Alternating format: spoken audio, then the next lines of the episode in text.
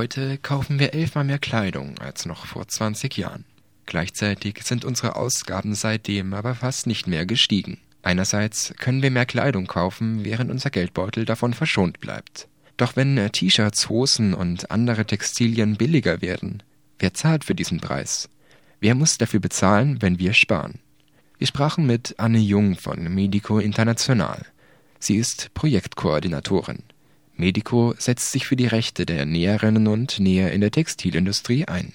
Das eine ist der Umstand, dass die Kleidung immer billiger wird.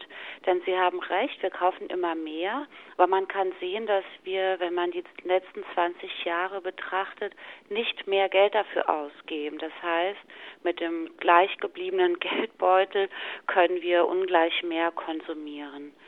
Das hängt natürlich zum einen damit zusammen, dass die Produktionsbedingungen in den Ländern, in denen die Textilien hergestellt werden, immer schlechter werden und es hier zu einem Lohndumping kommt und zu ähm, Arbeitsbedingungen, die unter schwersten Menschenrechtsverletzungen stattfinden. Und man kann aber auch sehen, und das ist ein interessantes Phänomen, dass auch eine Unzufriedenheit hierzulande über Lebensbedingungen, über Arbeitsbedingungen, immer höheren Druck standzuhalten, auch mit einem erhöhten Konsum in der Bevölkerung beantwortet wird.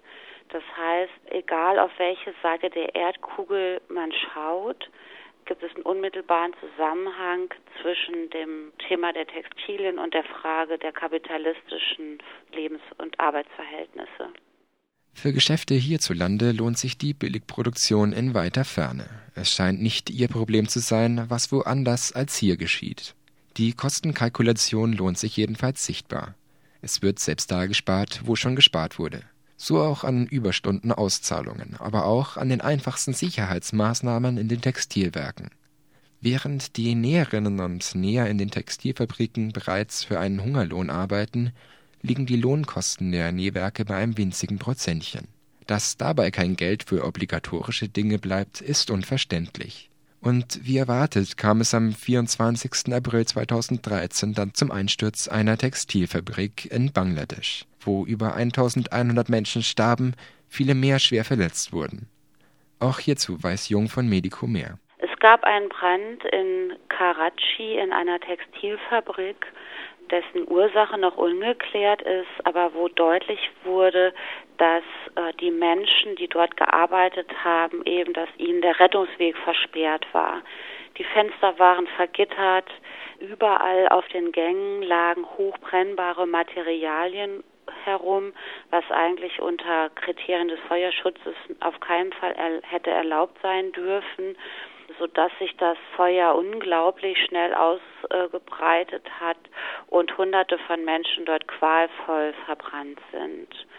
Und hier ist es noch wichtig zu erwähnen, dass eine Zertifizierungsfirma, die in, in Italien ansässig ist, erst kurz vor dem Brand ein Unbedenklichkeitszeugnis ausgestellt hat und das Gebäude für sicher erklärt hat. Und die Überlebenden und ähm, auch deren Angehörigen leben bis heute unter sehr schwierigen wirtschaftlichen Verhältnissen. Viele sind sehr stark verletzt worden, aber auch sehr stark traumatisiert worden, sodass es äh, etlichen von ihnen nicht mehr möglich ist, überhaupt berufstätig zu sein oder äh, ihre und damit halt auch sie ihre Familien nicht mehr wirklich durchbringen können. In dieser Fabrik hat vor allen Dingen die Firma Kick produziert, die wir hier alle kennen, als einen Billigtextilmarkt und sie weigert sich bis heute auch über zwei Jahre nach dem Brand eine angemessene Entschädigung für die Überlebenden zu zahlen. Doch was bleibt außer Toten und Verletzten? Modeketten und Textilunternehmen, die keine Verantwortung tragen wollen. Bis heute bleibt eine Entschädigung aus. Auch nach einem Jahr will niemand verantwortlich sein. Niemand mischt sich ein. Sanktionen und Appelle bleiben aus. Doch welche Form der Entschädigung wäre dann eigentlich fair? Ist natürlich sehr schwierig, das jetzt auf den Euro genau festzulegen. Aber es ist natürlich so, es gibt ein gutes Papier von der Internationalen Arbeitsorganisation, der sogenannten ILO. Das ist eine Organisation der UNO. Die hat eben ausgerechnet, was braucht jemand, der einen solchen Unfall überlebt hat, für weitere medizinische Behandlung, um die Lohnausfälle äh, zu kompensieren und so weiter. Oder wenn halt eine Näherin oder ein Näher verstorben ist, was braucht die Familie, um das auszugleichen, dass dieses Einkommen jetzt wegfällt? Die Firmen sind bislang eben nicht bereit, in dieser Höhe Entschädigung zu bezahlen. Warum aber protestieren die ausgebeuteten Näherinnen und Näher nicht einfach? Ganz einfach aus dem Grund, weil sie entlassen werden würden, wenn sie es tun. Zudem gibt es keine Sozialleistungen wie hier oder anderen westlichen Ländern im Fall von Arbeitslosigkeit. Auch wenn sich der Druck auf Arbeiterinnen und Arbeiter in der Textilbranche erhöht und die Gefahren zunehmend steigen, die Möglichkeit von Protesten bleibt vor Ort aus. Medico und andere Hilfsorganisationen des Untragbar-Bündnisses nähern sich dieser Thematik und schaffen Alternativen. Dort ist es so, dass eben die gewerkschaftlichen Aktivistinnen und Aktivisten halt einem hohen Druck ausgesetzt sind. Häufig werden Menschen, die sich gewerkschaftlich organisieren, sofort entlassen. Und das macht sich natürlich die Angst breit, weil es gibt ja kein Arbeitslosengeld oder ähnliches, was diese Lohnausfälle in irgendeiner Weise kompensieren könnte. Häufig werden auch Gewerkschaftsaktivistinnen verhaftet und massiv unter Druck gesetzt. Das ist auch der Grund, warum wir mit deutschen Gewerkschaften jetzt gerade dazu aufrufen, ein Gewerkschaftshaus in Karachi äh, zu kaufen, weil das doch eine wichtige Basis wäre, eben zumindest ein sicheres Haus zu haben, in dem diese Gewerkschaften dann auch arbeiten können. Und das muss natürlich auch ganz zentral gelegen sein, weil die Lohnkosten so niedrig sind, dass natürlich auch das Geld fehlen würde, allein um sowas wie Busgeld zu bezahlen, um zum Beispiel sich Beratung zu suchen oder sich bei den Gewerkschaften zu beschweren über besonders schlechte Behandlung während ihrer Arbeit oder über diese unzähligen Überstunden und andere äh, riesige Probleme, der sich, äh, denen sich diese Arbeiterinnen und Arbeiter dort ausgesetzt sehen. Die Hilfe ist vor Ort also kaum zu erwarten. Zu groß die Gefahr, vom Regen in die Traufe, von der Ausbeutung in die absolute Armut zu geraten. Vielmehr hoffen Menschenrechts- und Hilfsorganisationen auf Handlungsinitiativen der Länder hier. Die deutsche und europäische Politik muss strengere Kontrollen für Outsourcing schaffen. Es müssten Bedingungen geschaffen werden, die die Produktion in Billiglohnländern unattraktiv macht. Auch hierzu positioniert sich das Untragbar-Bündnis. Also wir stellen vor allen Dingen Forderungen an die Politik hierzulande. Wir haben gesehen, dass die immer größeren Erleichterungen für internationale Unternehmen es erst ermöglicht haben, dass es, ohne dass sie sich damit strafbar machen, sie ein solches sklavenförmiges oder sklavenähnliches System von Ausbeutung in diesen Ländern entwickeln konnten. Und da sehen wir die Politik in der Verantwortung.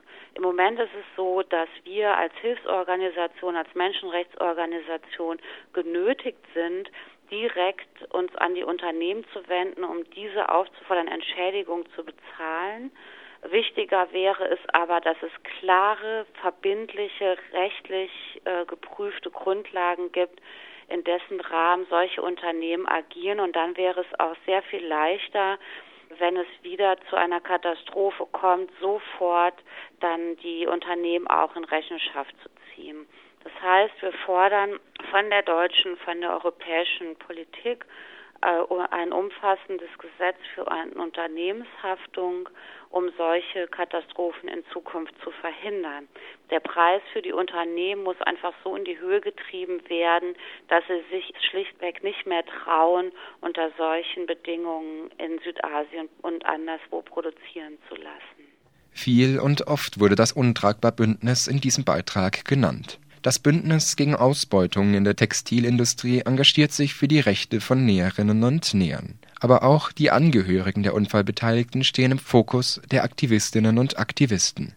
Mehr dazu hört ihr von Anne Jung, die durch Medico International selbst in dem Bündnis aktiv ist. Wir haben die Kampagne und Tragbar zusammen mit Verdi und mit Inkota. Das ist eine Organisation, die auch in der Kampagne für saubere Kleidung aktiv ist, gegründet, unmittelbar nach den schrecklichen Ereignissen, einmal nach dem Brand in der Textilfabrik in Karachi und auch dem Zusammensturz des Rana Plaza Gebäudes in Dhaka in Bangladesch.